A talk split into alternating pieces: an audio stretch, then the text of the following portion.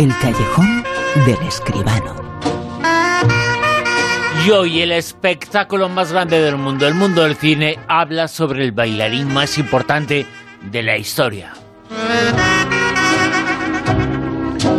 José Manuel Esquivano. José Manuel, muy buenas, ¿qué tal? Buenas noches, Bruno, ¿qué tal? Y, digo bien, eh, porque Rudolf Nureyev eh, lo fue, es el bailarín por excelencia, ¿no? Yo creo que sí, claro que sí. Yo creo que el, el cetro de la danza histórica mundial, pues se lo reparten entre Nijinsky y él, ¿no? Pero la, la proyección eh, mediática ya en estos momentos, ¿no? De Nureyev, yo creo que ha sido superior, ¿no? Nureyev es el, el prototipo, el gran bailarín. Además es el, el bailarín que le dio verdaderamente protagonismo al baile masculino, al, papel del hombre en, el ballet, que hasta en ese momento pues se correspondía un poco casi a las grandes bailarinas, ¿no? Entonces, a partir de Nureyev eh, ha habido ya toda una generación y, bueno, todo un reconocimiento del modo de, de, hacer y del modo de bailar de los hombres, de los bailarines. Y ahora su historia, su fantástica historia llega al mundo del cine. Usted lo sabía, sabía lo que pensaba hacer. No. ¿Está diciendo que él jamás le habló de querer desertar? No. Él no sabe nada de política, es por la danza. Rudolf Nureyev. Es un gran placer recibirles a ambos en Francia. Nos dicen que no hablemos con extranjeros, ni salir con ellos. Solo estar con socialistas. ¿No tienes miedo? ¿Qué pueden hacer? No pueden arrestarme. No, pero cuando vuelvas a casa pueden hacerte la vida imposible. Rudy, ¿A dónde vas? El bailarín eh, Nureyev, eh, Rudolf eh, Nureyev, y su historia llega al mundo del cine con un director también fantástico, José Manuel. Efectivamente, otro de, los, otro de los grandes, otro de los nombres de la historia, de la cultura y del arte, Ralph Fiennes. Él es el director del bailarín. La película la han producido Caroline Mars Blackburn, François Ibernel y el propio Ralph Fiennes, entre otros. ¿no? El guion es de David Hare y los protagonistas son Oleg Ivenko, Ralph Fiennes, que se reserva un papel, y Adele Sarcópulos. Bueno, Ralph Fiennes eh, primero es un extraordinario actor, lleva más de 70 títulos en su carrera, pero hay que recordar que también se ha puesto detrás de la cámara. Dirigió en el 2011 Coriolanus, un, Shakespeare nada fácil, eh, después La Mujer Invisible, una película interesantísima a mi modo de ver en el 2013, y ahora ha realizado pues este retrato de Rudolf Nureyev, eh, que va desde, desde su accidentado nacimiento, que nació en mitad de un viaje en tren, en un tren muy poco confortable, por cierto, ¿no? Hasta 1961, cuando el bailarín, con 23 años, decidió desertar de su compañía y de la Unión Soviética y quedarse en Occidente. Bueno, así empieza precisamente la película, el tráiler que acabamos de oír, ¿no? Cuando las autoridades rusas se interrogan acerca de esa conducta que les parece increíble. Y el maestro de Nureyev, Alexander Pushkin, que es el papel que interpreta fantásticamente, la verdad, Ralph Fiennes, pues comprende perfectamente sus razones, aunque se guarda de dar demasiadas explicaciones. ¿no? A partir de ahí, el relato se estructura en tres tiempos que, como se estila ahora, pues no se producen linealmente, sino que se van intercalando, saltando adelante y atrás a lo largo del metraje. Por un lado, vemos a Rudolf Nureyev, que en ese 1961 acaba de llegar a París con el ballet Kirov de Leningrado, y allí, en la capital francesa, inmediatamente se siente fascinado por eh, el arte francés, por la cultura y por su modo de vida, en definitiva. Y trata amistad con otros artistas y bailarines franceses y más íntimamente con una joven heredera chilena relacionada con el ministro André Malraux.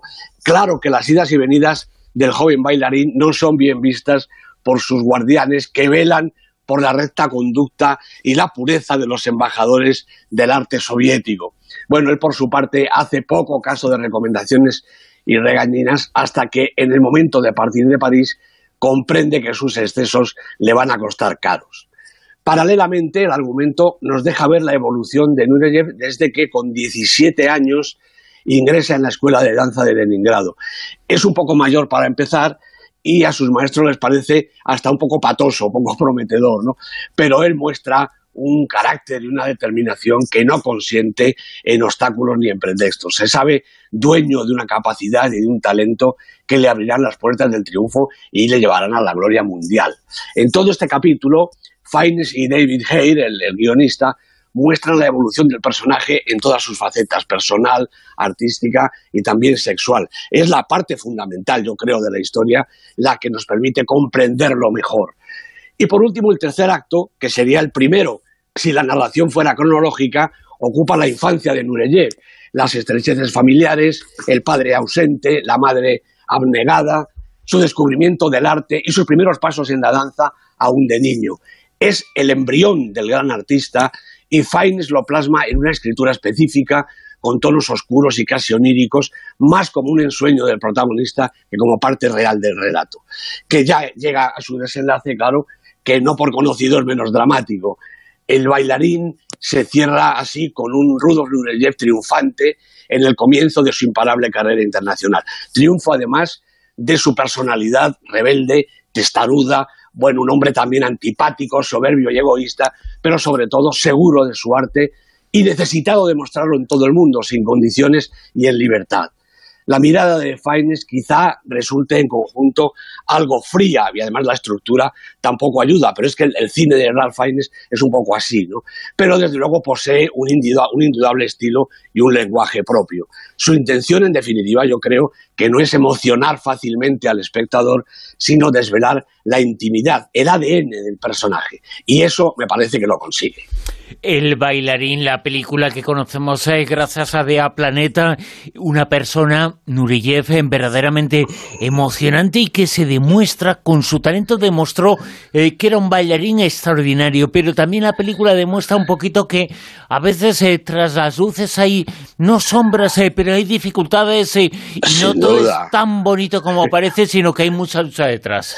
Por supuesto que sí, por supuesto que sí, en todo este tramo importantísimo de la vida de Nureyev vemos cómo pasa estrecheces, cómo pasa dificultades, cómo se lesiona, porque también los grandes bailarines se lesionan, ¿no? Cómo se recupera, cómo vive eh, su vida entre eh, los entresijos del ballet y la familia, la familia que tienen que al final es la familia de su maestro y de su mujer, ¿no? Que lo acogen en su casa, en fin, bueno, es un poco todo el interior, toda la vida, no tanto el ballet, porque en la película realmente no hay demasiado ballet, ¿no? Pero sí que hay con, eh, bueno, absoluta eh, extensión la vida, la vida interior, lo que forma al personaje a través de, todos esos años primeros de su, de su vida.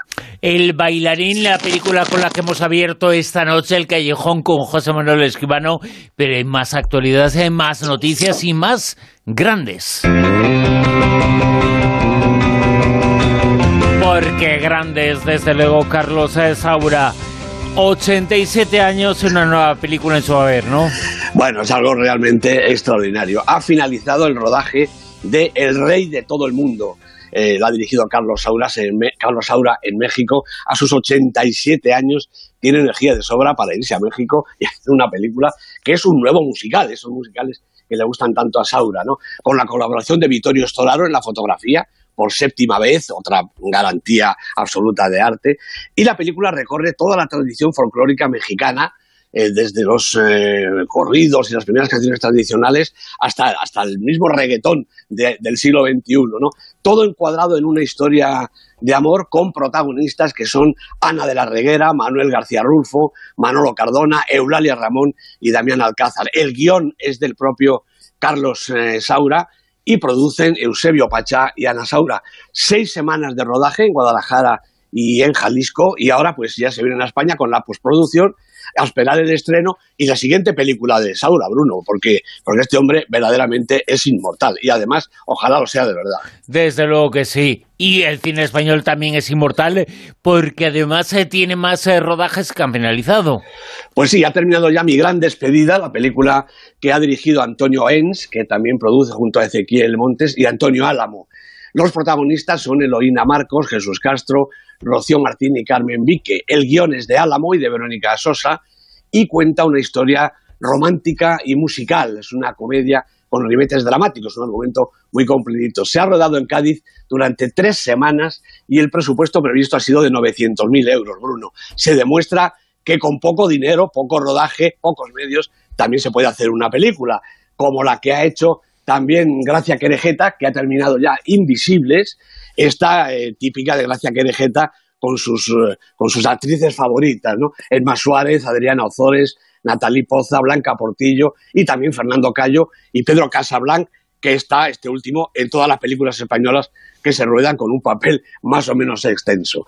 El guion es de Gracia Querejeta y Antonio Mercero y cuenta la vida y andanzas de tres amigas que se juntan para andar, para echar caminatas y tienen todas las tres pues alrededor de los 50 años, una edad que a Querejeta le parece interesante en la vida de las mujeres y en la vida de cualquier persona. Desde luego, se ha rodado en Cáceres durante cuatro semanas y ahora lo que tenemos que hacer es esperar que estas tres películas y otras cuantas más demuestren que el cine español, Bruno, sigue muy vivo.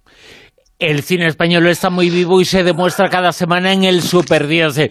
Ahora mismo repasamos esta lista, las 10 eh, películas que están en el super10.com en la cabeza. Puesto número 10. En el 10 está Dumbo, la película de Tim Burton con Danny DeVito, Colin Farrell. Cinco semanas en la lista, bajando. Yo creo que ahora ya se va a escapar del Super 10. Puesto 9. La Llorona, una película de miedo. La Llorona es esta señora que se lleva a los niños que son malos. Dos semanas en la lista, repite posición la película de Michael Chávez. 8.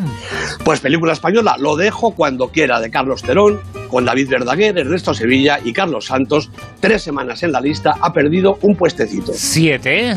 También ha perdido un puesto La caída del Imperio Americano, una película estupenda, película del canadiense Denis Arcand, que lleva cuatro semanas en el Super 10. 6. Cafarnaún de Nadine Lavaki, con Zeinal Rafé, Jordano Siberov, seis semanas en la lista, ha bajado dos puestos. En el puesto número 5. Bueno, pues esta aguanta, aguanta mula. La película de Clint Eastwood estaba a 5 la semana pasada, sigue en el puesto quinto, ocho semanas ya de exhibición, con Clint Eastwood y Bradley Cooper de protagonistas. En el 4.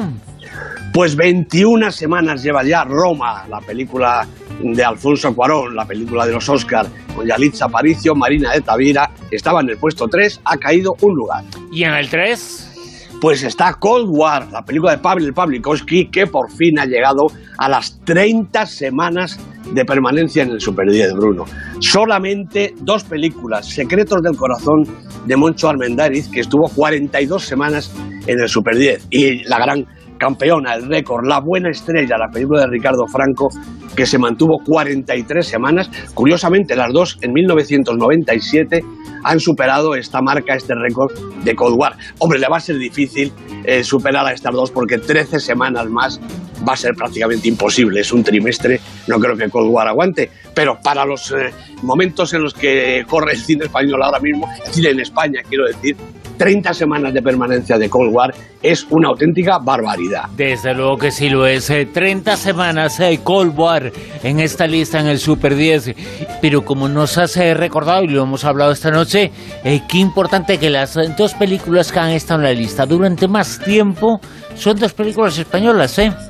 Pues sí, curiosamente, Bruno, en el año 97 todavía los distribuidores y los exhibidores apostaban un poquito más por el cine español. Han pasado 22 años y eso se nota. ha pasado un siglo, ¿eh? Efectivamente, ha pasado un siglo. claro. Así es. Puesto número 2. Bueno, pues naturalmente, cómo no, la película de la semana directamente al 2, Vengadores Endgame, la película de Anthony y Joel Russo, con Robert Downey Jr., Scarlett Johansson, en fin, todos los grandes actores y actrices que interpretan a los Vengadores.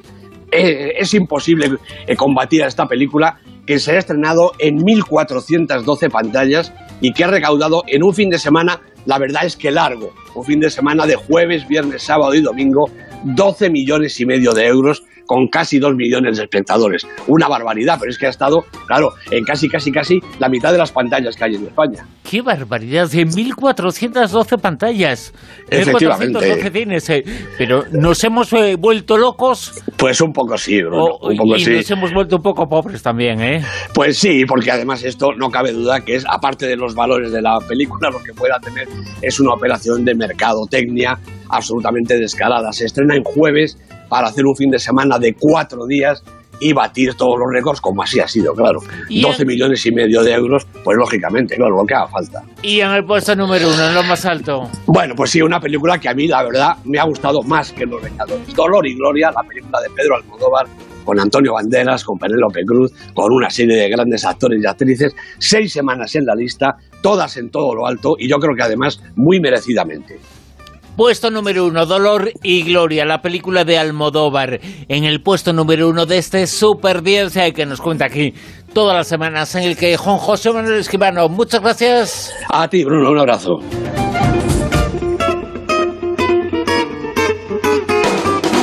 En Onda Cero, La Rosa de los Vientos.